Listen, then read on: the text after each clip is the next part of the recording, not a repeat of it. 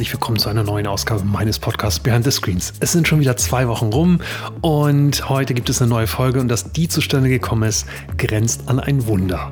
Aber bevor ich euch von diesem Wunder erzähle, noch ein kurzer Rückblick zu Max Meister. Ich habe ja letztes Mal einen Podcast in Dachau aufgenommen, ein sehr starkes B2B-Thema, ein technischer Großhändler und ich versuche bei diesem Podcast natürlich Menschen aus allen Industrien ähm, vors Mikrofon zu bekommen und auch aus allen Bereichen, B2C, B2B, Verwaltung, Verbände. Eigentlich ist es egal, weil das Thema Digitalisierung betrifft ja alle Bereiche.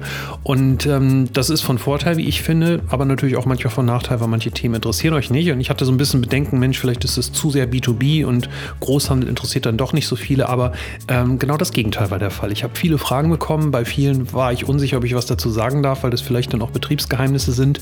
Deswegen ähm, einfach die Bitte an euch, wenn ihr ähm, spezifische Fragen zu Ludwig Meister, dem technischen Großhändler aus Daucher habt. Ähm, kontaktiert einfach Max Meister mal selbst. Ähm, das ist ein sehr netter Kerl. Ich bin mir ganz sicher, dass er mit euch telefoniert, euch einlädt, euch alles zeigt, die kleinen Roboter, die da rumflitzen und euch sicher auch einen Einblick in diese Software gibt. Es ist auf jeden Fall sehr reizvoll. Wer sich mit dem Thema Digitalisierung von Logistik, Logistikprozessen beschäftigt und dort was lernen will, der sollte auf jeden Fall, auf jeden Fall zu Ludwig Meister fahren nach Dachau und sich das mal anschauen.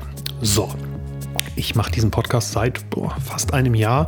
Hätte ich jetzt am Anfang auch nicht gedacht. Und ähm, ich habe ganz viel gelernt. Die Technik hat sich verbessert, die Prozesse, äh, die angestoßen werden, wenn ich mit diesem Podcast fertig bin, die Vorbereitung und so weiter und so weiter. Doch ich hatte es eingangs schon gesagt, dass dieser Podcast äh, heute entsteht, ist ein Wunder. Denn ich war in Düsseldorf sehr, sehr kurzfristig und ich hatte das Problem, dass ich, ähm, oder ich habe immer das Problem, dass ich nach dem Podcast die Daten ins Studio schicken muss, wo das Ganze produziert wird von dem lieben Andreas Loff. Äh, das Weg im, äh, der Weg ist im Ziel, macht äh, der liebe Andreas Loff. Könnt ihr mal bei äh, iTunes schauen. Ein sehr lustiger, erfolgreicher Podcast und dort produziere ich ja. Und das heißt, ich muss immer diese Daten nach dem Podcast dahin bekommen. Und ich habe ein neues Laptop, wo kein SD-Karten-Reader ähm, mehr eingebaut ist, was ein bisschen blöd ist. Und ähm, ich saß also in Düsseldorf und musste relativ schnell noch am gleichen Tag diese Daten irgendwie ins Studio bekommen. Und dann bin ich an einen dieser öffentlichen Internet-Terminals gegangen. Diese Dinger, wo man sich fragt an Bahnhöfen oder auch an Flughäfen, wer benutzt das eigentlich noch? Wer schmeißt da ein Euro rein oder gibt seine Kreditkartendaten ein, um ins Internet zu kommen? Und diese Dinger, ähm, da müsst ihr mal drauf achten, die stehen wirklich überall. Und die ähm, haben auch SD-Kartenleser. Das habe ich dann gesehen und habe dann die SD-Karte da reingesteckt und dann ist sie durchgefallen, weil der Reader kaputt war. Also war meine Karte weg weg. Und ich habe dann versucht mit ähm, ähm, mit äh, diplomatischen Ablenkungsmanövern diesen Kasten irgendwie aufzukriegen, bis dann die Security kam und mir Fragen stellte. Und ähm, das könnt ihr euch vorstellen, wie sich das dann anhört, wenn man dann die Geschichte erzählt, dass man die Daten braucht, weil es ja voll wichtig ist wegen dem Podcast und überhaupt und es alles anders aussieht, als es aussieht und es ist anders und so weiter. Also ihr wisst, was ich meine. Auf jeden Fall habe ich diese Karte nicht bekommen, sie war weg. Ich habe den Betreiber dieses Terminals nicht mehr erreichen können und so musste ich wieder nach Hause nach Hamburg und ähm, war ohne Daten da. Und am nächsten Tag hat mich dann der Geschäftsführer dann von dieser Firma angerufen und hat einen Techniker von Hamburg nach Düsseldorf geschickt im Auto, um diese Karte zu retten. Ich habe dann irgendwann Freitagnacht um 11 oder so einen Dropbox-Link Dropbox bekommen und ähm, ich hatte die Daten zum Glück. Also alles ist da, aber auch da äh, wieder was gelernt und nächstes Mal habe ich einen SD-Kartenreader dabei und dann passiert das nicht mehr. So, worum geht es denn diese Woche? Ähm, der Podcast, der so schwer war, ähm, ihn live zu bekommen. Es geht ähm, um ein neues Thema und zwar Sport. Ich habe mich bisher immer da, davor gewehrt. Viele haben gesagt, Mensch, mach doch mal was mit, mit Bayern München und irgendwas mit Fußball und äh, wie die da alle heißen. Und ich hatte immer Angst davor, weil ich so keine Ahnung von Sport habe.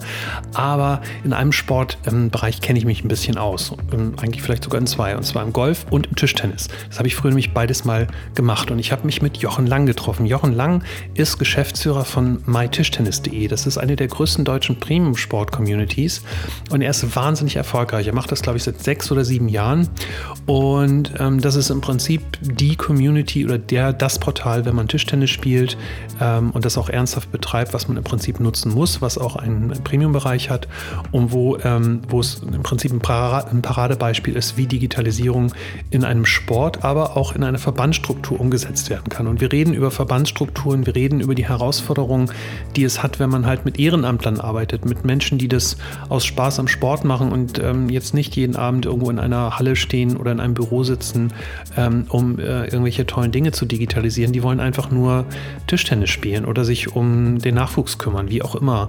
Und mit dieser Situation umzugehen oder auch mit Verbandsstrukturen, bei denen es halt ähm, oft so ist, dass es mal ein, zwei Jahre dauert, bis Budgets genehmigt werden oder bis auch Entscheidungen getroffen werden, ähm, wie man mit diesen Strukturen trotzdem so eine erfolgreiche Community aufbauen kann und wie es auch vor allem weitergeht im Tischtennis, ähm, wie sich Tischtennis ähm, durchsetzen kann gegen, ähm, gegen Dinge wie Netflix oder PlayStation, um Kampf, äh, im Kampf um diese Aufmerksamkeit, ähm, die im Prinzip jedes Medium und jedes Angebot irgendwie von uns Nutzern verlangt. Das ist wirklich sehr spannend. Ähm, wir reden ein bisschen über Tischtennis, wir reden relativ viel über Verbände auch wenn ihr selbst nicht so ein Interesse an Sport habt, ich ähm, äh, rate euch einfach, hört das, hört das mal zu, man kann viel lernen. Wir versuchen immer auch so ein bisschen die Brücken zu finden zwischen Konzernen und Verbänden. Und äh, Jochen Lang ist auch ein lustiger Typ, es hat mir sehr großen Spaß gemacht. Ähm, er ist direkt nach dem Podcast in den Urlaub geflogen. Falls du das jetzt hörst, Jochen, ähm, schöne Erholung. Vielen Dank nochmal für deine Zeit. Und jetzt wünsche ich euch ganz viel Spaß mit Jochen Lang, Geschäftsführer von mytischtennis.de. Heute ist wieder mal eine Premiere. Es wird um das Thema Thema Sport gehen. Und wer mich kennt, weiß, äh, dass es, glaube ich, keinen Menschen auf der Welt gibt, der weniger Ahnung von Sport hat als ich. Aber ich habe eine ganz besondere Chance und zwar treffe ich heute eine Legende des deutschen Sports. Einige nennen ihn den Steve Jobs des Tischtennis, andere nur den Mann von Christine Silbereisen. Heute zu mir bei Gast Jochen Lang. Moin. Hi Panos. Jochen, ähm, du bist Geschäftsführer einer der größten deutschen Sportcommunities und äh, warst selbst Bundesligaspieler und hast, ähm, glaube ich, sehr, sehr erfolgreich gespielt. Ähm, hat es für Asien nicht gereicht oder warum machst du jetzt mal Tischtennis? Ja, für Asien hat es ganz bestimmt nicht ähm, gereicht, wenn man weiß, wie groß die Sportart Tischtennis da äh, wertgeschätzt wird, wie viele Spieler es gibt ähm, etc. Ich habe auch mal hoch gespielt in Deutschland, das ist richtig. Ähm, war, mir war aber immer klar, dass es für ein ähm, Vollzeitjob als Spieler nicht reicht und ähm, bin der Sportart aber im Grunde von Anfang an äh, treu geblieben und ja, betreibe jetzt unter anderem die MyTischtennis GmbH bzw. die mytischtennis.de. Okay, was verbirgt sich genau hinter MyTischtennis für die Leute, die es äh, nicht kennen? Ähm, mytischtennis.de ist eine, eine Webseite mit äh, insbesondere sehr viel individuellen und personalisierten Services für alle Tischtennisspieler in Deutschland. Dort findet man jedes Ergebnis, was irgendwo in Deutschland gespielt wurde. Es gibt aber auch einen großen News-Bereich, einen Community-Bereich etc. Alles, was man sich so heutzutage unter einer Webseite vorstellt.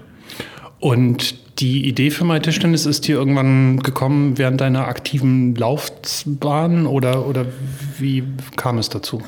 Ähm, ich habe immer schon im Sportbereich gearbeitet, habe ähm, anfangs auch mal für einen Tischtennis-Landesverband hauptamtlich gearbeitet, später auch mal für einen Tennis-Landesverband. Dort bin ich auf eine Online-Software gestoßen, wo es um Ergebnisverwaltung, Mannschaftsspielbetrieb etc. ging. Die habe ich für ja, gut befunden, habe gedacht, die ist eigentlich im Tischtennissport noch viel besser aufgehoben, habe die entscheidenden Leute zusammengebracht. Dann haben wir festgestellt, dass der Tischtennisspieler extrem online-affin ist. Und ähm, ja, dann war eigentlich der logische nächste Schritt, dass wir daraus noch mehr machen müssen in jeglicher Hinsicht und dass wir noch zusätzlich Personalisierung brauchen. Und so ist die Mai Tischtennis entstanden. Das war ja, also im Zeitraum 2005 bis 2007 äh, ging es los, dann entstanden die Ideen und gelauncht wurde die Seite im Jahr 2010. Mhm. Was ganz lustig ist, also mein, ich weiß nicht, wie du das, äh, wie du das empfindest. Meine Erfahrung mit Tischtennis ist so relativ schwarz-weiß. Also ich weiß noch, als wir uns kennengelernt haben, da habe ich gedacht, naja, Tischtennis ist halt irgendwie Tischtennis. Finde ich jetzt irgendwie nicht so spannend. Und auch wenn ich so in meinem Bekannten- und, und Freundeskreis äh, mich so umhöre, dann gibt es halt die, die Tischtennis total toll finden und die vielleicht selbst aktiv spielen und in einem, vielleicht sogar in einem, in einem Verein irgendwie aktiv sind. Und dann gibt es halt die anderen, die das doof finden, so, so wie Opel oder so. Und ähm, ist es, ist es irgendwie blöd auf Partys, wenn du erzählst, was du machst? Lustige Frage. Da gibt es sogar ein, ein Buch von einem Tischtennisspieler, der äh, eben als Autor mittlerweile unterwegs ist, der genau diesen Punkt aufgreift und sagt, auf Partys auf gar keinen Fall erzählen, äh, dass man Tischtennis spielt. Und auch wir haben einen Mitarbeiter, der sich gerne als Footballspieler ausgibt auf äh, Partys. Äh, aber ich glaube, da tut man der Sportart etwas Unrecht. Ich sage sehr oft, Tischtennis ist vielleicht die Sportart, von der die meisten Menschen sagen können, ich habe sie schon mal ausgeübt. Sei es im Freibad, äh, im Keller, irgendwo beim Freund etc. Dazu muss man nicht im Verein sein. Also von daher hat Tischtennis erstmal eine fantastische Basis ähm, bei Menschen wahrgenommen zu werden. Das Schwierige ist sicherlich für eine Sportart wie Tischtennis, dieses Interesse dann auch noch umzudrehen, vielleicht mal Richtung Vereinsmitgliedschaft oder ich gucke mir mal ein Bundesligaspiel an, äh, kaufe mir zunächst mal einen Schläger oder was auch immer. Das ist sicherlich eine große Aufgabe. Woran glaubst du, dass das liegt, dass dieser, also ich kann mich daran auch erinnern, irgendwie in der Orientierungsstufe, jeder von uns hat irgendwie als Kind mal Berührung mit dem Sport gehabt. Woran, woran liegt das, dass man das nicht, dass man das nicht erhält? Also eine, der, der Fußball schafft es ja auch irgendwie. Ja, wenn man über Sportarten nachdenkt, würde ich Fußball gerne ausklammern, weil die irgendwie in einer ganz anderen Liga spielen und natürlich durch ihre mediale Präsenz äh, auch einfach schwer zu vergleichen sind mit anderen Sportarten. Tischtennis hat sicherlich ein Problem, dass es relativ komplex ist und auch schwer nachzuvollziehen. Wenn jemand, äh, der ja im Freibad ein paar Mal den Ball hin und her gespielt hat, wenn der in einen Verein geht, und spielt gegen einen Vereinsspieler, der wird am Anfang Probleme haben, einen Aufschlag zu retournieren, weil viel mehr Effet-Rotation äh, möglich ist, ähm, als man das vielleicht kennt ähm, sodass das schon mal eine hohe Einstiegshürde ist.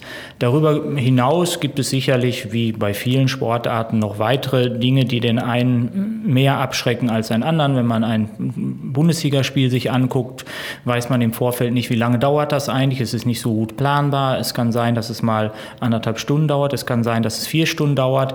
Das sind vielleicht Dinge, die im, im Gegensatz zu anderen Sportarten den einen oder anderen auch davon abhalten, äh, mal in die Halle zu zu gehen. Obwohl ähm, ich die Erfahrung gemacht habe, wenn ich nicht Tischtennisspieler mit äh, zur Veranstaltung genommen habe, grundsätzlich immer äh, eine große Begeisterung für äh, die sportlichen Leistungen ähm, da gewesen ist. Mhm. Ja, ich kann mich erinnern, du hast mich vor vielen Jahren auch mal, ich weiß gar nicht, wo es war, German Open oder irgendwie sowas. Gibt es das oder war das Golf? Ich habe keine Ahnung. Es war auf jeden Fall eine ganz tolle Tischtennisveranstaltung und wir waren in einer, in einer riesengroßen Location und da war allein im Trainingsbereich war so viel los und diese schnellen Ballwechsel zu sehen, also nicht im Fernsehen zu sehen, sondern live mitzuerleben, war schon, war schon beeindruckend. Also da ähm, stimme ich dir voll zu. Genau, ja. Ähm, ich hatte schon lange vor, dich einzuladen, weil ähm, ich oft an dich denken musste. Und zwar so ein bisschen aus zwei Gründen. Ich finde es relativ erstaunlich, was du aufgebaut hast in den letzten Jahren. Ähm, nicht nur mit My Tischtennis, sondern auch generell, ähm, wie, du, wie, du, ähm, wie du den Sport oder auch die, die Menschen um dich herum bewegt hast in diesem Sport. Und ich würde gerne heute ein bisschen um zwei Hauptthemenfelder mit dir sprechen. Einmal das Thema Verbände, weil ich das ziemlich spannend finde. Also das Thema Digitalisierung und Verbände, aber natürlich auch den Sport an sich. Und wenn ich an den Sport an sich denke, fällt es mir relativ schwer, ähm, Gründe zu finden, warum man das digitalisieren soll. Also natürlich, du hast gesagt, dass mit den, äh, mit den Ergebnissen, sprich mit der Software, ist, ist, eine, ist ein Weg. Siehst du noch andere äh, Dinge, die ihr tun könnt, um den Sport selbst ähm, attraktiver oder digitaler zu machen?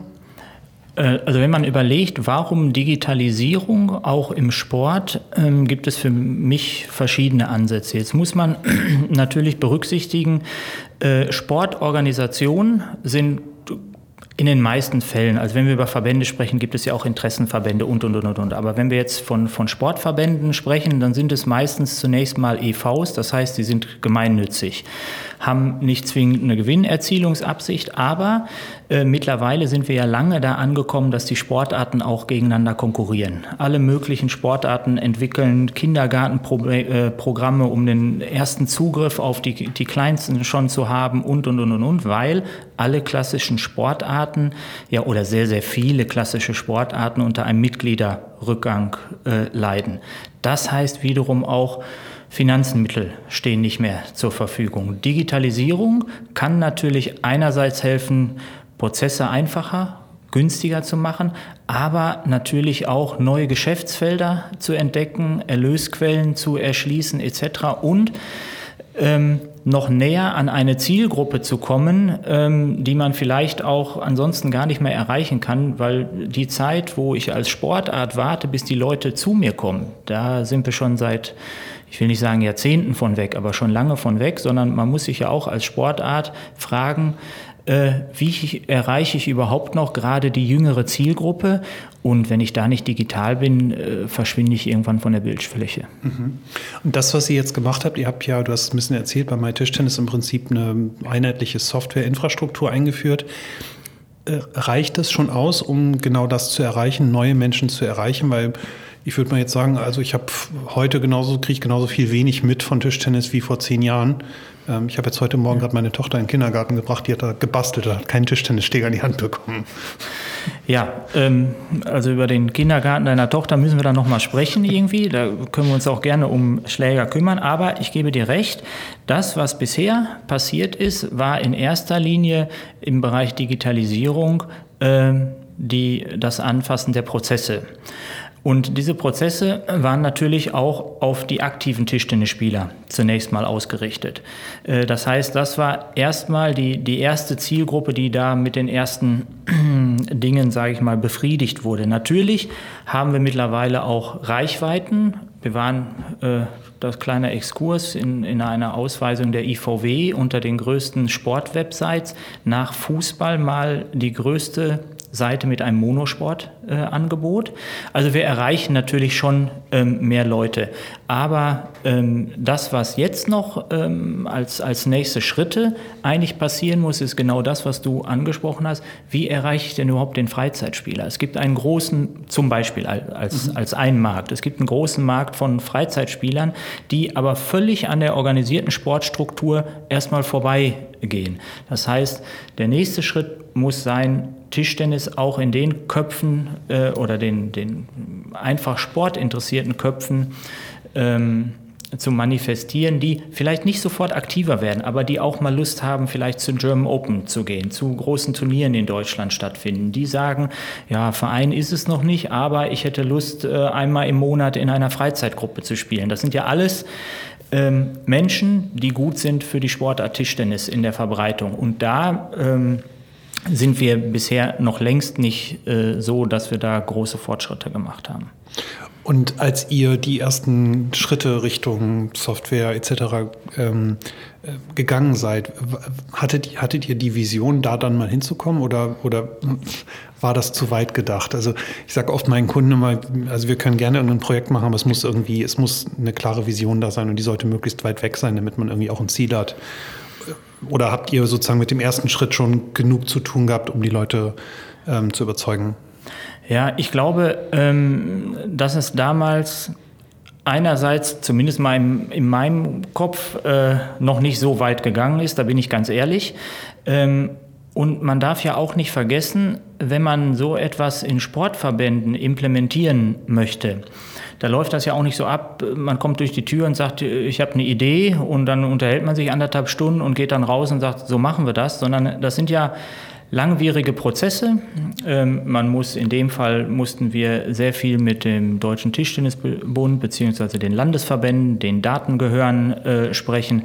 Das geht dann durch Gremien, durch Ressorts, Entscheidungen äh, werden getroffen und und und und und. Deshalb hat das auch äh, nicht nur ein Jahr gedauert, bis wir dann irgendwann mal äh, überhaupt anfangen konnten zu arbeiten. Und da war einfach nur die Vision erstmal, lass es uns schaffen, unsere Daten in, eine, in ein zentrales System äh, zu bringen, um daraus dann später Mehrwerte zu schaffen, ohne diese Mehrwerte auch nur irgendwie mal näher definiert zu haben. Aber erster Schritt war der Gedanke, alle zusammenbringen und dann ja, hoffen, dass da was Gutes draus wird. Okay. Würdest du sagen, dass, dass das vielleicht auch ein Erfolgsfaktor war, zu sagen, wir fangen jetzt einfach mal an und, und dann gucken wir mal? Weil, also wenn ich mir vorstelle und, und dir heute zuhöre und wir haben heute die DSGVO, die hatten wir vor zehn Jahren noch nicht, vielleicht auch nicht mal das Bewusstsein, dass Daten vielleicht kritisch sind. Ähm, hattet ihr damals schon Datenschutzdiskussionen, die das ähm, schwieriger gemachten? Ähm, hat es auch gegeben, Datenschutzdiskussionen, aber ähm, wir haben sehr, sehr früh damals auch uns von Experten beraten lassen und das auf saubere Füße gestellt, weil wir gesagt haben, wenn wir jetzt ein Geschäftsmodell anfangen, was auf der Arbeit mit Daten beruht, wäre das Schlimmste, wenn wir da irgendwie angreifbar sein können. Von daher waren wir da, waren wir da äh, von Anfang an äh, gut aufgestellt. Es war sicherlich jetzt im Nachhinein wertvoll losgelaufen zu sein. Ich weiß nicht, wie es aussehen würde, wenn man heute mit einem solchen Konzept oder mit, äh, mit einer Zielsetzung dahin zu kommen, wo wir jetzt heute sind, wenn man da jetzt neu anfangen würde, stelle ich es mir extrem schwer vor, weil natürlich auch in allen möglichen Sportarten, das ist, gilt ja nicht nur Tischtennis, ähm, nicht nur im Tischtennis, überall schon Entwicklungen weitergegangen sind und das, was jetzt noch nicht vernünftig zusammengefügt äh, fügt, äh, ist, glaube ich, es wird immer schwerer, da sich auf eine einheitliche Linie zu verständigen. Was hättest du anders gemacht, wenn du jetzt heute nochmal anfangen würdest? Hätte es überhaupt einen alternativen Weg gegeben oder muss Jochen lang jahrelang bohren und drücken und kämpfen oder hätte es einen Königsweg gegeben? Ähm, nein, vom, vom Grundprinzip her kann man jetzt im Nachhinein sagen, wir haben Glück gehabt, dass diejenigen, die äh, zu dem Zeitpunkt sich mit entscheidenden Fragen befasst haben, das sind dann auch Menschen, die aus Landesverbänden kommen, Entscheidungsträger da. Man muss fairerweise sagen, ehrenamtliche Entscheidungsträger. Also da muss man auch Glück haben von der Konstellation, dass die gerade gut miteinander können. Die machen das alle nebenbei, die haben äh, Hauptjobs etc. Ähm, das hat gut gepasst, da haben wir Glück gehabt. Was wir heute sicherlich etwas anders machen würden, wäre äh, im Bereich Software, Softwarearchitektur. Da sind wir damals losgelaufen auf Basis dessen, was in Anführungsstrichen da war. Äh, das würde man heute wahrscheinlich äh, etwas anders, etwas offener äh, anfassen, weil durch verschiedene Schnittstellen, die wir nach wie vor noch nutzen müssen, entstehen immer mal wieder Probleme, die für alle, insbesondere die Nutzer, vollstes Verständnis dafür, äh, aber eben auch für uns als diejenigen, die ähm, das administrieren, ja, Baustellen darstellen. Du hast gerade schon über die Ehrenamtler gesprochen, die, die Menschen, die im Prinzip tagtäglich dafür sorgen, dass es in Deutschland in dem Sport vorangeht, dass Dinge organisiert werden, dass Kinder Tischtennis spielen können und so weiter. Ich erinnere mich an ein Gespräch, was ich mit Jürgen Stackmann, dem Marken- und Vertriebsvorstand von VW, geführt habe, der ja über 600.000 Mitarbeiter hat. Und da sind nicht alle digital und finden das vielleicht auch gar nicht so toll. Ähm, und müssen sie vielleicht auch gar nicht, weil sie halt total gut sind im Schweißen oder was auch immer. Ähm, wenn ich das bei euch mir anschaue, wie, wie, wie, nimmst du Verbände mit, wie nimmst du Ehrenamtler mit, die das eigentlich machen aus Liebe zum Sport und denen halt Software und Digitales komplett egal ähm, ähm, ist oder sind. Also wie, wie nimmst du die Leute mit? Das ist eine spannende Frage, äh, die auch tagtäglich im Grunde neu beantwortet werden muss. Am Anfang habe ich sicherlich davon profitiert, dass ich ja selber gespielt habe, in die Nationalmannschaft eingeheiratet habe, habe mit Absicht für das Projekt. Darf ich jetzt hier nicht sagen. ähm, ich habe ehrenamtlich in einem Landesverband äh, mitgearbeitet, hauptamtlich auch. Das heißt, ich hatte schon mal ein gewisses Netzwerk und äh, habe einen gewissen Vertrauensvorschuss gehabt, der sicherlich auch sehr, sehr hilfreich war. Bei den ehrenamtlichen Entscheidungsträgern ist es natürlich wirklich so, dass die aus unterschiedlichsten Motiven äh, sich auch für das Ehrenamt beworben haben oder gemeldet haben. Bewerben ist vielleicht mittlerweile äh, der falsche Ausdruck. Der eine kommt aus dem Leistungssport, der eine kommt aus dem Breitensport. Ähm, der eine ist da, weil es seit zehn Jahren Jahren keinen anderen gibt, der es übernehmen möchte. Ähm, und dann da in der Verantwortung zu stehen, ähm, das ist sicherlich nicht so einfach. Da möchte man auch nicht zwingend äh, Fehler machen und hat sicherlich auch für manche Themen überhaupt kein Gefühl. Das geht dann aber nur im Team, eben mit anderen Landesverbänden, die sich vielleicht in dem Fall schon geöffnet haben für das Thema, die mitkommunizieren. Und es ist wirklich so, dass ein, ein großer Teil meiner Arbeit auch darin besteht, viel zu präsentieren, die Leute mitzunehmen, auf aktuellem Stand zu halten, Chancen aufzuzeigen, auch Risiken aufzuzeigen und dadurch, dass unser Modell auch vorsieht, in dem Fall die Verbände finanziell zu beteiligen an unseren Erlösen, ist es natürlich dann auch äh, jedes Jahr hart messbar, was hat das Projekt letztendlich auch finanziell gebracht. Mhm. Würdest du sagen, dass ähm dass es wichtiger äh, für dich war, diesen Tischtennis-Stallgeruch zu haben. Also so der, der Jochen Lang kennt sich aus dem Tischtennis und der, der, kann auch, der kann auch einen guten Ball spielen. Oder äh, war es eher so, dass die Leute gesagt haben, der hat auch Ahnung von Technologie und dem trauen wir das zu, so ein Projekt zu stemmen? Ich glaube, es war die, die Mischung. Also einmal gab es einen äh, gewissen Vertrauensvorschuss, der auch, glaube ich, ganz wichtig ist, wenn jemand extern in so eine geschlossene Community, nenne ich das mal, äh, reinkommt, der hätte es sicherlich äh, verdammt schwer. Und auf der anderen Seite hm, hatte ich aber offensichtlich das Glück, dass man mir zugetraut hatte, dass das, was ich da als Konzept vorgestellt hatte, ähm, dass man da nicht gesagt hat, ah, das ist ein Spinner, der, in welcher Welt lebt er denn, sondern äh, das war vielleicht auch so hm, basisorientiert oder ähm, ja, geerdet, wie auch immer, dass man gesagt hat, okay, äh, den Weg laufen wir jetzt erstmal los gemeinsam. Und jetzt rückblickend würdest du sagen, dass die Dinge, die ihr umgesetzt habt bis jetzt, dass die den Sport verändert haben? Kann man so weit gehen? Also gibt es, gibt es eine neue Leidenschaft für Tischtennis? Äh, habt ihr wachsende Mitgliederzahlen? Äh, ich sage das mit einem lächelnden Auge, weil ich es nicht glaube. Ja, ähm, das wäre schön. Also es gibt immer noch in, in der Statistik des Deutschen Olympischen Sportbundes 560.000 registrierte Tischtennisspieler, äh, was eine Menge ist. Gehört man zu den Top 12 äh, Sportarten in Deutschland. Nichtsdestotrotz war man da schon mal auf einer Position 8. Es gab schon mal mehr. Äh, organisierte Sportler. Das geht aber einigen klassischen ähm, Sportarten so. Wir auf der mytischtennis.de haben nach wie vor gute Zuwachsraten bei Registrierten und bei unserem Premium-Angebot. Also wir haben ein, ein kleines Premium-Paket mit zusätzlichen virtuellen äh, Leistungen. Und das ist natürlich insofern gut für die Sportart, weil wir diese Community für alle äh, Kommunikations, über alle Kommunikationskanäle äh, kontaktieren können, erreichen können. Äh, wir können natürlich jetzt durch Zielgruppenansprache ähm, die Angebote, die von Vereinen, von Verbänden, von wem auch immer gemacht haben, noch besser an den Mann bringen. Von daher wird das durchaus positive Effekte haben. Ist natürlich ein bisschen schwieriger zu messen, äh, wenn man sagt, ja, ihr hättet eigentlich noch 10.000 Mitglieder weniger oder weil ihr es gut gemacht habt, habt ihr nur 5.000 weniger das ist ein bisschen auch die Frage der Messung. Ja, die Messung ist eigentlich ein gutes Stichwort. Ich, ich musste so ein bisschen lachen. Ich war ja früher ähm, bei golf.de in der Verantwortung und ich, ich, kann mich damals auch noch erinnern an diese berühmten Statistiken, die hat dann der Deutsche Golfverband auch immer zitiert. Und man hat sich dann immer mit den, bei den sinkenden Zahlen damit rausgeredet, dass die, dass die Golfer halt einfach wegsterben, weil halt relativ viele Golfer relativ alt sind und die sind dann halt irgendwann nicht mehr da und unten kommt halt nichts nach. Ist es, ähm, gibt es diese gleichen Argumente auch im Tischtennis oder ist es eher ein bisschen jünger? Ähm, wir sind, glaube ich, von den Durchschnittszahlen sind wir durchaus äh, jünger. Nichtsdestotrotz äh, haben wir da gleiche Probleme. Und insbesondere natürlich, das ist ein schönes Ergebnis der, der zentralen Datenbank, wenn man sich nicht nur die harten Mitgliederzahlen anguckt, sondern äh, wenn man guckt, wer spielt denn auch noch jedes Wochenende?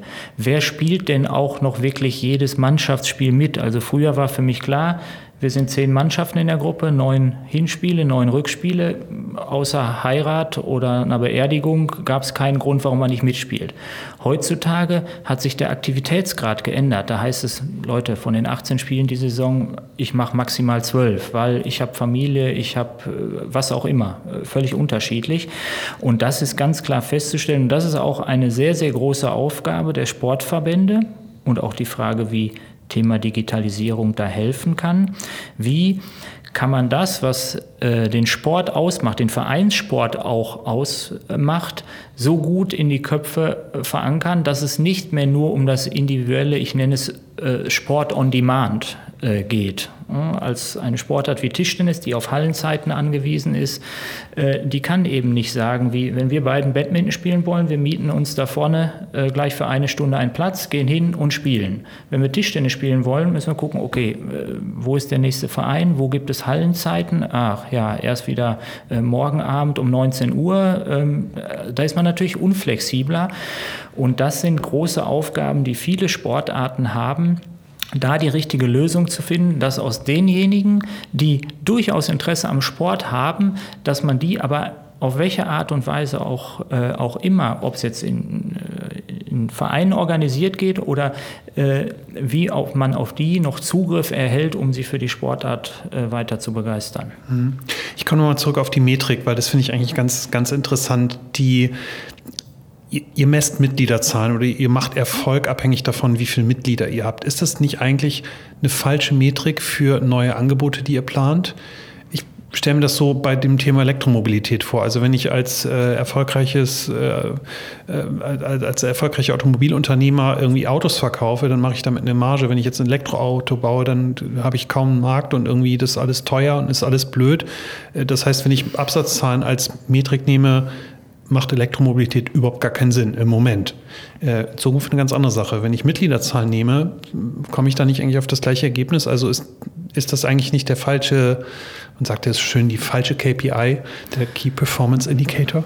Ähm, ja, ist natürlich die, die Frage, welche Perspektive nehme ich ein? Wir jetzt im, im Tischtennissport, wo wir sehr eng an den, an den Verbänden hängen, äh, da geht es immer letztendlich darum, wie kann ich die Tischtennisspieler irgendwie in den Verein äh, ziehen weil das ist die Basis für alles. Da werden die Mitgliedsbeiträge für die Verbände generiert und so weiter und so fort. Äh, ich kann natürlich als äh, Anbieter eines Tischtennismarken, einer, einer Tischtennismarke auch sagen, ob die jetzt im Verein spielen oder nicht, Hauptsache die kaufen Schläger. So, ich kann natürlich auch als Sportart sagen, viel wichtiger ist uns Fernsehzeiten.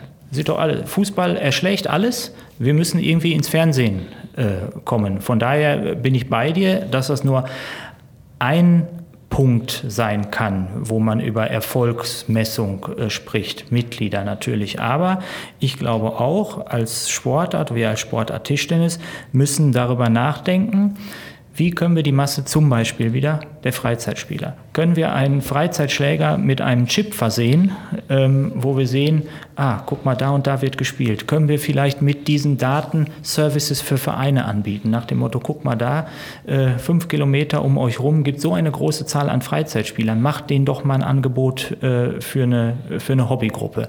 Oder German Open sind demnächst in Bremen. Äh, um euch herum äh, Riesenmasse an Freizeitspielern. Also ein, ein Beispiel. Ich glaube, das wird sehr wichtig sein in Zukunft, äh, da erstmal die Basis zu schaffen, um vielleicht daraus irgendwann auch Vereinsmitglieder zu machen, aber äh, vor allem die Sportart in den Köpfen zu manifestieren. Und also ich finde die Idee hochspannend. Gibt es denn jemand, der solche Ideen treibt? Weil ich kann mir vorstellen, wenn ich jetzt irgendwie im, keine Ahnung, Landesverband Bremen bin, habe ich ganz andere Probleme, als mir jetzt irgendwelche Chips in Schläger einbauen zu wollen.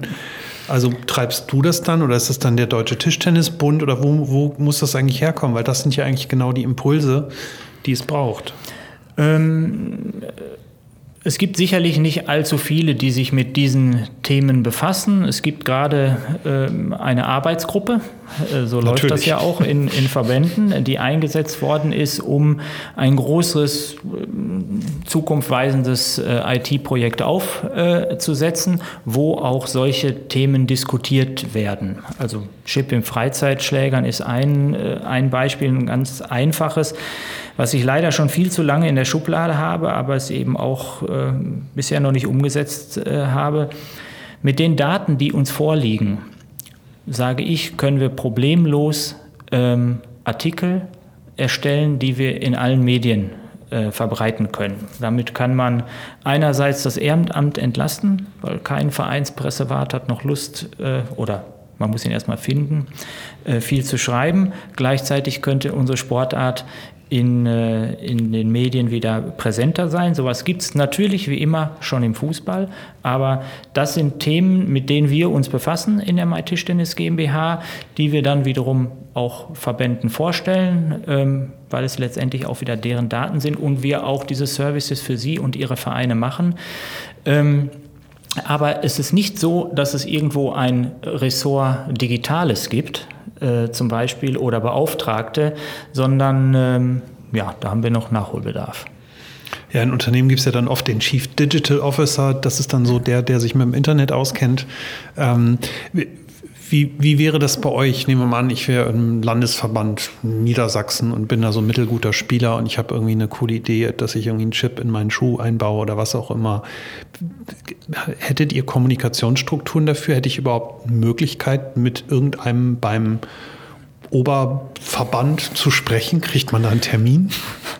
Äh, also das ist sicherlich äh, unproblematisch. Also gerade im Tischtennis sind die Leute da sehr zugänglich und grundsätzlich offen auch für neue Ideen. Aber es ist nicht so, dass man, wenn man jetzt auf einer Webseite nachsehen würde, man findet den Ansprechpartner für, für Digitales, sondern das ist gegebenenfalls in einem Ressort Kommunikation oder ist beim hauptamtlichen Geschäftsführer aufgehängt, wie auch immer. Den müsste man kontaktieren, dann könnte man das vorstellen und dann würde es erstmal weitergehen und sagen, wir besprechen das vielleicht mal in der nächsten Ressortsitzung, in der der nächsten Präsidiumssitzung, ähm, wie auch immer.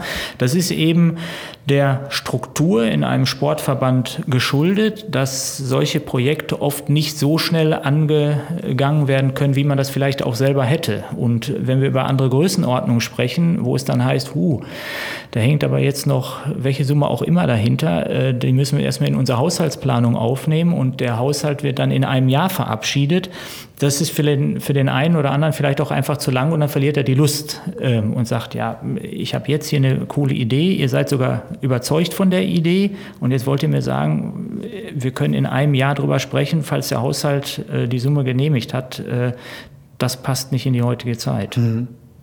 Bevor wir über diese, über diese prozessualen Probleme sprechen, ähm, ein Gedanke. Ich muss mich gerade daran erinnern, als ich, als ich noch ganz klein war, gab es irgendwie in, in Deutschland, dann nannte man das nicht Joggen, sondern dann nannte man das, dann nannte man das Trimm dich, ähm, äh, Laufen, was wir heute als Joggen kennen. Und das war irgendwie uncool. Und Leute, die Trimm dich gemacht haben, die hatten auch komische Klamotten an. Und irgendwann, irgendwann wurde das cool. Und dann sind Marken eingestiegen, wie Nike. Und dann gab es Nike Plus und dann gab es Rantastic. Und es gab plötzlich äh, Lauf-Communities. Und irgendwie war es total hip und Lifestyle äh, zu laufen. Und heutzutage, wenn jemand äh, fünf Kilometer um die Alster läuft, ähm, postet er das auf jedem äh, sozialen ähm, Kanal, den er irgendwie hat.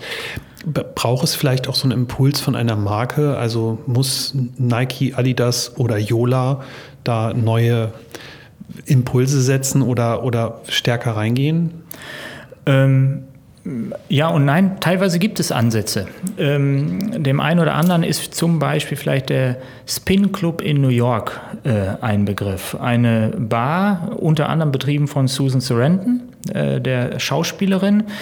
Äh, da spielt man neben den Leuten, die ihre Häppchen essen, ihre Cocktails trinken, spielt man da Tischtennis an vielen, äh, vielen Tischen. Jede Woche gibt es ein, ein Turnier, The Dirty Dozen hat mein Bruder mal gegen The Tasmanian Devil verloren, übrigens im Halbfinale. Ähm, also das ist Tischtennis in einer komplett anderen Atmosphäre. Und es gibt äh, auch hier und da After-Ping-Events, äh, so nach dem Büro einfach nochmal ein paar Bälle spielen.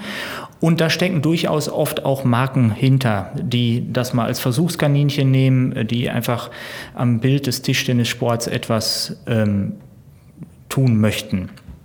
Ähm, aber bisher ist es zumindest noch nicht so gelungen, aus einem Trimm dich ein Joggen äh, zu machen, sondern äh, Tischtennis spielen ähm, ist eben gerade für die Tischtennisspieler selber immer noch ein bisschen was anderes als Ping-Pong, äh, dass man vielleicht eher spielt, weil man irgendwie in der Bar einen Tisch hinten hat oder eben After Ping heißt eben auch äh, so, weil es eher Hobby ist. Und da tun sich viele auch noch schwer, äh, da das zu vermischen, sondern eher sagen, nee, ich spiele Tischtennis in einem Verein, das ist äh, nochmal etwas anderes.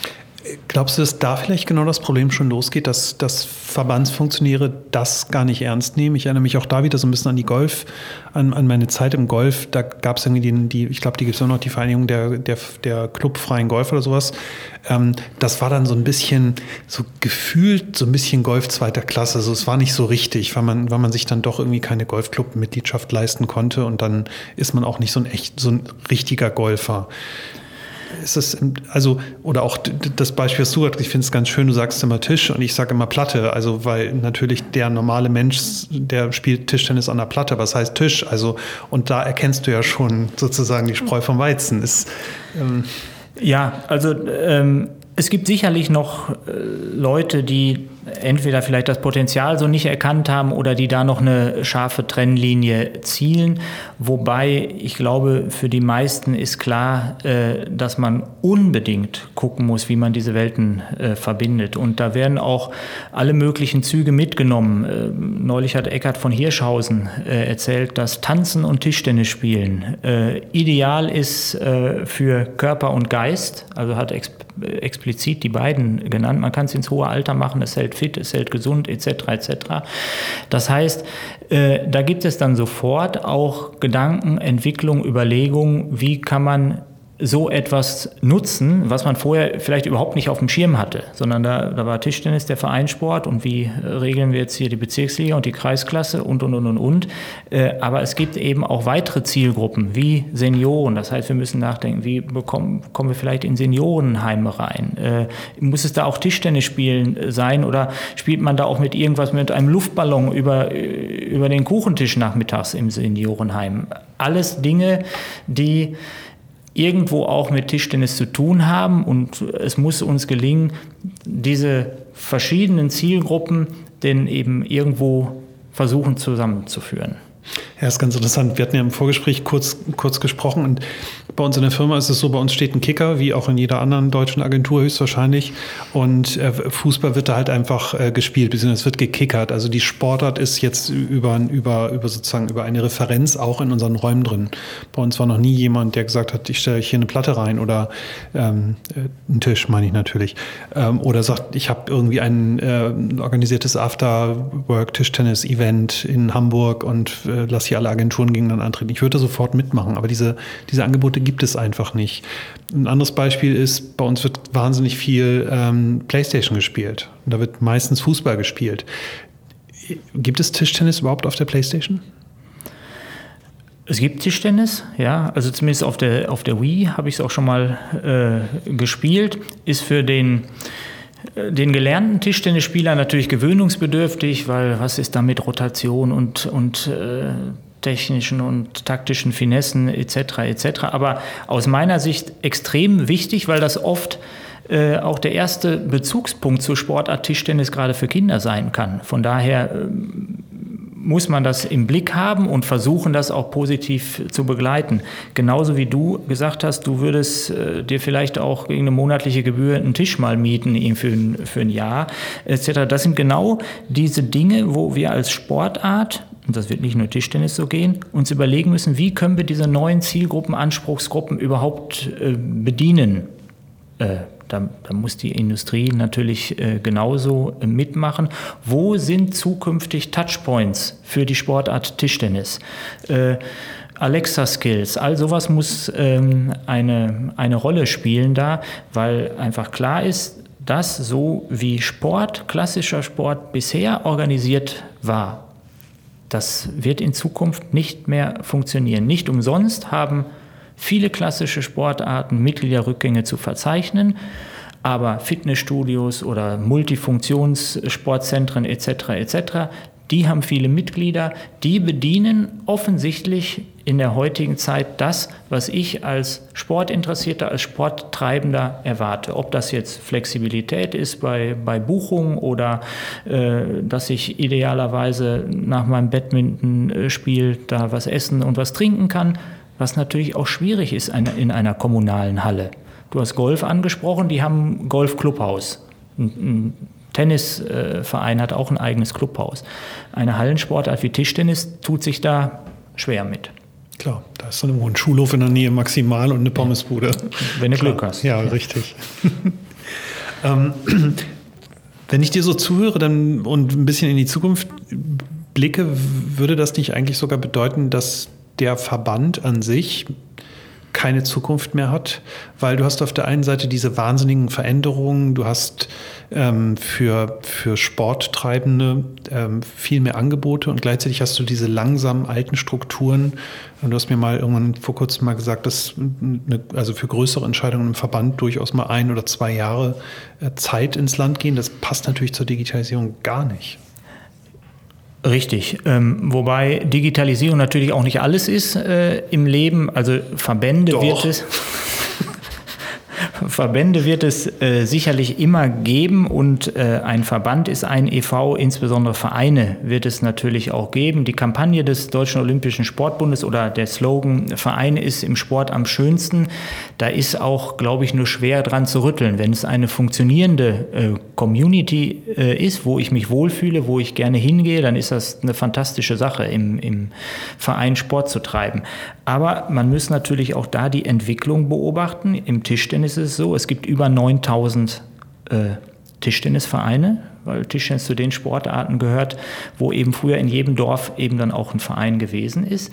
Da kann man sich ausrechnen, wie die Durchschnittszahl der Aktiven ist. So, die ist jetzt im, im, Tischtennis, bei denen, die wirklich noch am Mannschaftssport äh, teilnehmen, liegt die dann bei knapp über 30. Das ist natürlich keine Einheit mehr, äh, wo ich dann in die Halle gehe und je, jedes Mal sind 30 Leute da und ich treffe 15 Freunde, sondern da geht es schon los. Man muss sich verabreden, wenn man zum Training geht, um sicherzugehen, dass man adäquaten Spielpartner hat und, und, und, und, und. Das heißt, auch im Verein geht es schon etwas in diese Richtung. Äh, so, ich verabrede mich mit jemandem, zu einer bestimmten Uhrzeit, damit ich persönlich mein Training äh, genießen kann.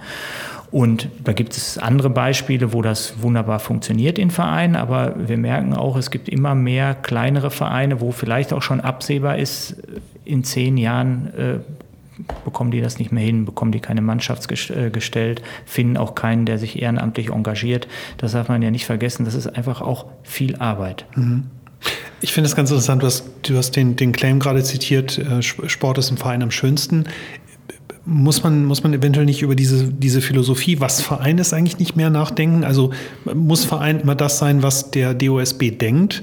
Oder ist, ist Verein heutzutage vielleicht auch irgendeine lose Community von Menschen, die das gleiche Interesse haben? Also guck dir das im, im Bereich der Fitnessclubs an, also diese ganzen Freeletics-Dinge, ähm, die, die plötzlich da sind. Menschen treffen sich im Park und, und pumpen irgendwie äh, Liegestütze zusammen. Also hätte man vor zehn Jahren höchstwahrscheinlich auch nicht gedacht, dass das geht.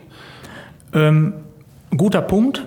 Ähm, ist richtig, dass man äh, aus meiner Sicht über die Definition was ist ein Verein? Okay, ein, ein, Verein ist nun mal per Definition das so, wie es ist, aber äh, wenn man an diesen Spruch denkt, äh, ist sicherlich eher Community ähm, gemeint. Und äh, eine Aufgabe für die Zukunft wird sicherlich auch sein, ob man an dem Verein, so wie er sich jetzt darstellt, äh, so festhält oder ob man sich nicht ein bisschen auch öffnet für andere Arten, wo Gruppen äh, ein, ein bestimmtes Hobby, in dem Fall jetzt Tischtennis, äh, durchführen.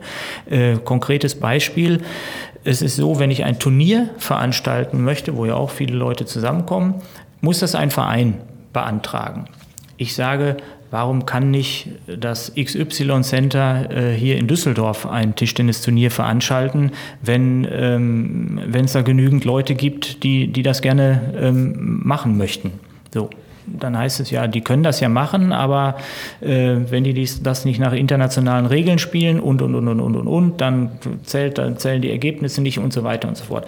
Also da muss man sich sicherlich Gedanken machen, ob wirklich alles immer dem Verein untergeordnet wird, so wie wir den Verein jetzt kennen, oder ob es nicht Chancen gibt, andere Communities, Interessengruppen etc. Äh, auch für sich zu gewinnen. Weil auch die Community derjenigen, die sich die German, an, äh, German Open angucken, ist wichtig für eine Sportart, mhm. ob die jetzt aktiv spielen oder nicht. Mhm. Du hattest vorhin kurz über Sendezeiten gesprochen und ich, ich überlege die ganze Zeit, ob, ob es eventuell zu wenig finanziellen Druck gibt in eurem, in eurem Bereich. Also oder, oder Anreize, also beides. Ich versuche es gerade mit dem Fußball ein bisschen zu, ver, zu vergleichen. Ich weiß, das ist immer unfair. Nichtsdestotrotz kann man aber vielleicht ja trotzdem was von lernen. Also da werden ja Fußballvereine betrieben wie ein Unternehmen und plötzlich sind Dinge schnell. Also da wird ja kein kein Geschäftsführer eines Fußballvereins, und ich kenne mich aus im Fußball, würde sagen, ich brauche jetzt ein Jahr ähm, Zeit, um eine Entscheidung für eine Investition zu treffen. Ähm, ist das die Lösung? Also braucht es mehr Geschäftsführer bei euch? Also ein Weg ist sicherlich, mehr Verantwortung ins Hauptamt zu übertragen. Ähm, das kostet aber auch Geld. Ähm, wenn man jetzt ehrenamtliche Leute hat, die sehr viel Zeit investieren, ähm, muss man zunächst mal dankbar äh, sein. Aber man muss es natürlich transportieren in die heutige Zeit. Als wir angefangen haben, äh, haben auch sehr viele Leute gesagt, also was der Lang davor hat, das haut niemals hin und ja, lassen laufen kommen, er macht was für Tischtennis. Äh, aber ja, ist ja sein Problem, wenn er dann in einem Jahr da auf der Straße steht. Jetzt sind wir im Dezember zehn Mitarbeiter, äh, beteiligen die, die Sportart im nächsten Jahr gehe ich davon aus, dass wir eine halbe Million Euro auch an, an die Verbände ausschütten, was für Tischtennisverbände, also in, in der Summe, extrem viel Geld ist. Das heißt, da hat sich die Professionalisierung auf jeden Fall ausgezahlt. Und ich bin ein großer Verfechter davon, diesen Weg auch äh, weiterzugehen ohne damit gleichzeitig äh, die Ehrenamtler in irgendeiner Weise äh, schlecht zu machen oder zu kritisieren. Nur wir bekommen ja mit, es wird immer es werden immer weniger, die bereit sind, äh, sich zu engagieren. Man steht durch DSGVO und, und, und, und, und, wenn man in der Verantwortung ist, immer mit einem halben Bein, ich will nicht sagen im Knast, aber ähm, ja, man kriegt die ein oder andere Sorgenfalte mehr. Äh, der Trend muss Richtung Hauptamt gehen. Mhm. Und beim Thema Sendezeiten, äh, das hat mich so ein bisschen an so klassische TV-Denke irgendwie erinnert. Sind so neue Plattformen wie The Zone auch eine, ein Weg, eine neue Zielgruppen zu erreichen oder, oder mehr Reichweite zu bekommen? Oder haben selbst solche Plattformen kein Interesse oder wenig Interesse an dem Sport? Ähm, also bei The Zone kann ich es nicht sagen. Ich weiß, dass die Tischtennis-Bundesliga äh, schon mal selbst Produktionskosten gezahlt hat und sich quasi Sendezeit eingekauft hat. Äh, damals auf DSF äh, war das noch. Da war es aber auch ein Problem, dass ähm, selbst die Tischtennisspieler, die Aktiven, nicht so viel äh, eingeschaltet haben, dass äh, der Sender letztendlich gesagt hat, das ist ein Format äh, auf Dauer. Also da muss sich die Sportart schon auch an die eigene Nase äh, fassen, wie im Tischtennis. Aber ich glaube, das ist Tischtennis typisch. Ähm, das ist nicht so einfach übertragbar. Sind eine Sportart, wo die Menschen einfach gerne selber spielen. Du kennst es vielleicht, da, da steht ein Tisch manchmal eine Platte, aber äh, da sind zwei Schläger, ruckzuck wird da ein bisschen gespielt. Ob es jetzt Rundlauf ist oder man spielt einfach ein paar Bälle. Ähm, und das ist etwas, was äh, die Sportart auszeichnet. Es wird selber gerne gespielt, konsumiert in den Medien bedingt. Also es gibt mittlerweile ein gutes Angebot äh, auf Sport Deutschland TV. Äh, da hängt aber auch der Deutsche Olympische Sportbund zum Beispiel dahinter. Das ist also verbandsgetrieben. Offensichtlich ist es aber für die allgemeinen Kanäle, so wie The Zone, wie du es jetzt angesprochen hast, noch nicht vielleicht äh, jung, sexy genug, ähm, sodass wir da noch nicht ansatzweise Sendezeiten bekommen. Ja, also Thomas, äh, Thomas de Boer, falls du zuhörst, ruf mal den Jochen Lang an und gib ihm ein paar Minuten. Ich glaube, das äh, wäre ganz gut. Herzlich gerne. ähm, blicken wir mal zum Abschluss ein bisschen in die Zukunft. Ähm, wenn du jetzt mal so vielleicht fünf oder zehn Jahre äh, nach vorne schaust, was, ähm, was, können wir, was können wir da erwarten? Was sind die, was sind die neuen Pläne? Weil es kann ja es kann es ja nicht gewesen sein. Also ich finde, wir hatten jetzt allein schon in diesem Gespräch ein paar tolle Ideen und ich habe bei vielen so direkt gedacht, ja, gar nicht so schlecht. Ja, mit, dem, mit den Möglichkeiten, die wir A jetzt haben und die Digitalisierung uns bietet, ähm, müssen wir in fünf Jahren anders aufgestellt sein als Sportler. Die Prozesse sind ziemlich rund erstmal. Also da, da kann man nicht mehr viel machen. Was wir aber viel machen können, ist noch, dass Datenmaterial, was wir einfach haben und die verschiedenen Anspruchsgruppen besser zusammenzubringen. Wir müssen automatisierte, äh, ich nenne es jetzt mal Presseartikel zur Verfügung stellen. Ich habe das Beispiel aus Spaß mal gesagt, ne? da spielt die DSGVO auch äh, eine Rolle. Chips auf Freizeitschlägern. Wir können aber auch über Fitnessarmbänder nachdenken, die die Aktivitäten messen, die darum wie, da, durch wieder äh, Trainingspläne beeinflussen können. Ich kann mir vorstellen, dass es möglich ist, wenn ich einen Spieler filme, ihm schon äh, direkte Rückmeldung zu geben, Ball zu früh getroffen, Ball zu spät äh, getroffen etc. Das ist ja alles heutzutage messbar und für diejenigen, die es interessiert, ähm, da Services zur Verfügung zu stellen, wie, wie Tischtennis einfach auch aus dem etwas verstaubten traditionellen Hallensport in eine moderne äh, Welt übertragen werden kann, um insbesondere dann natürlich auch vielleicht denjenigen, die zum ersten Mal äh, in Berührung mit einer Sportart kommen, Wenn die in eine Halle gehen und sehen, ach, das sieht so aus wie vor 50 Jahren, das spricht natürlich nicht so an, als wenn ich mal spiele und ich habe Bewegbilder von mir sofort, ich habe Daten auf dem Handgelenk, ich kann sehen, äh, gar kein Problem, ich kann so und so lange spielen, mein Puls ist in der richtigen Frequenz, ich kann Daten noch für Krankenkassen zur Verfügung stellen oder, oder was auch immer. Äh, das muss und wird kommen. Die Frage ist, in welchem Tempo. Okay. Und ne, siehst du, siehst du die Verbände dort als treibende Kraft oder sind es dann am Ende dann doch Unternehmen oder Unternehmer wie du, die das Ganze treiben? Also braucht es, braucht es den einen Wilden, der halt sagt, es ist mir egal, dass ihr alle nicht dran glaubt, ich mache es trotzdem. Ähm, braucht es diese Regelbrecher, die, die gegen den Strom schwimmen? Ich hatte eingangs dich als Steve Jobs als Tischtennis angekündigt. Also braucht es mehr Köpfe wie dich? Ähm, ich glaube, du brauchst Leute, die bereit sind, das umzusetzen, gegebenenfalls auch ein bisschen unternehmerisches Risiko tragen. Ich sage aber auch, ohne Verbände geht es nicht, weil so wie der Sport auch organisiert ist, sind die Verbände insbesondere auch das, äh, ja, ich sag mal, Kommunikationsmedium in die, in die bestehende Struktur hinein. Und die darf man ja bei allen wünschen, viele neue Leute äh, zu akquirieren, darf man ja natürlich das bestehende Klientel auch nicht vergessen und nicht vernachlässigen. Und es gibt immer noch gerade im Tischtennis eine große Basis, die wollen wir auch behalten. Für neue Angebote können sicherlich externe helfen, die gemeinsam mit den Verbänden äh, den Ball nach vorne spielen. Okay. Letzte Frage, wie sieht es international aus? Also gibt es ähm, Gibt es international Beispiele, wo du sagen würdest, Mensch, so wie die das in Kanada gemacht haben oder in Vietnam oder wo auch immer, ich weiß nicht, wo es Tischtennis-Hochburgen gibt, ähm, da können wir viel von lernen oder ist das einfach so lokal, dass man die Kulturen vielleicht auch gar nicht miteinander vergleichen kann? Ähm, du hattest anfangs Asien angesprochen. Äh, in Asien ist der Tischtennissport ähm, so teilweise wie hier Fußball. Äh, sieht man auch, wenn ein Timo Boll unser Fahnenträger in, in Rio bei den Olympischen Spielen, äh, seit Jahren der deutsche Tischtennisspieler. Wenn der in Shanghai oder in Peking über die Straßen geht, äh, kann der sich nicht retten. Ähm, da hat Tischtennis einfach einen anderen Stellenwert.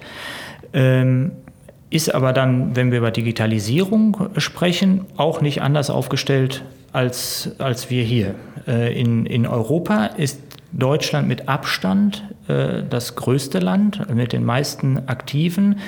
Und mir ist jetzt europaweit auch fast nichts bekannt, was in einer ähnlichen Richtung strukturiert und organisiert ist oder auch dargestellt, äh, als wie wir das hier machen. Also da sind wir für Tischtennisverhältnisse schon sehr weit vorne. Was ähm, auf einem sehr hohen Level passiert, ist beim Weltverband. Wenn die ihre WM, ihre sogenannten World Tour Turniere veranstalten, da sieht man schon, da gibt es viele Touchpoints, da gibt es äh, Multiscreens äh, noch und nöcher. Also die laufen da vorne weg. Aber das ist eben auch ein sehr in sich geschlossener Bereich, der weltweit auch durchaus viel Fernsehgelder akquiriert. Das darf man nicht vergessen, insbesondere durch die Übertragung in Asien. Da schauen wir mit vielen Tränen hin hier in Deutschland. Ähm, ja, mehr Geld macht es dann möglich. Okay. Jochen, das war ein äh, interessantes Gespräch in, in, in, im Bereich Sport und äh, natürlich auch im Bereich Verbände. Das hat mir großen Spaß gemacht. Ähm, ich fand es sehr interessant, was du gesagt hast, dass, ähm, dass Deutschland da Vorreiter ist, ähm, beziehungsweise ähm, in, in Europa auf jeden Fall einer der, ähm, der wichtigen Märkte. Ich könnte mir vorstellen, dass es da Innovationen gibt, die von, von uns, also aus Deutschland kommen und dann vielleicht auch in Asien zum Erfolg geführt werden können. Ich drücke dir auf jeden Fall äh, ganz doll die Daumen und ich hoffe, dass du eine Turnierserie für Agenturen baust. Ich wäre dein erster Kunde und ich kann mir vorstellen, viele, die zuhören, äh, machen da sicher mit. Dann können wir auf mytischtennis.de slash Agency Cup oder sowas äh, ja mal ein Turnier spielen. Ich würde mich auf jeden Fall sehr freuen. Vielen Dank für deinen Besuch. Danke auch und der Agentur Cup ist notiert. Sehr gut. Danke. Tschüss. Ciao.